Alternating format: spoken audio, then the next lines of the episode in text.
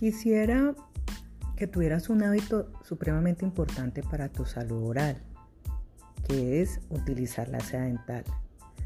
Dos veces al día es lo mínimo, después del desayuno y antes de acostarte. Con ello vas a evitar caries entre diente y diente, sangrado de las encías, mal aliento y enfermedades fuertes que tienen boca y puedas perder tus dientes.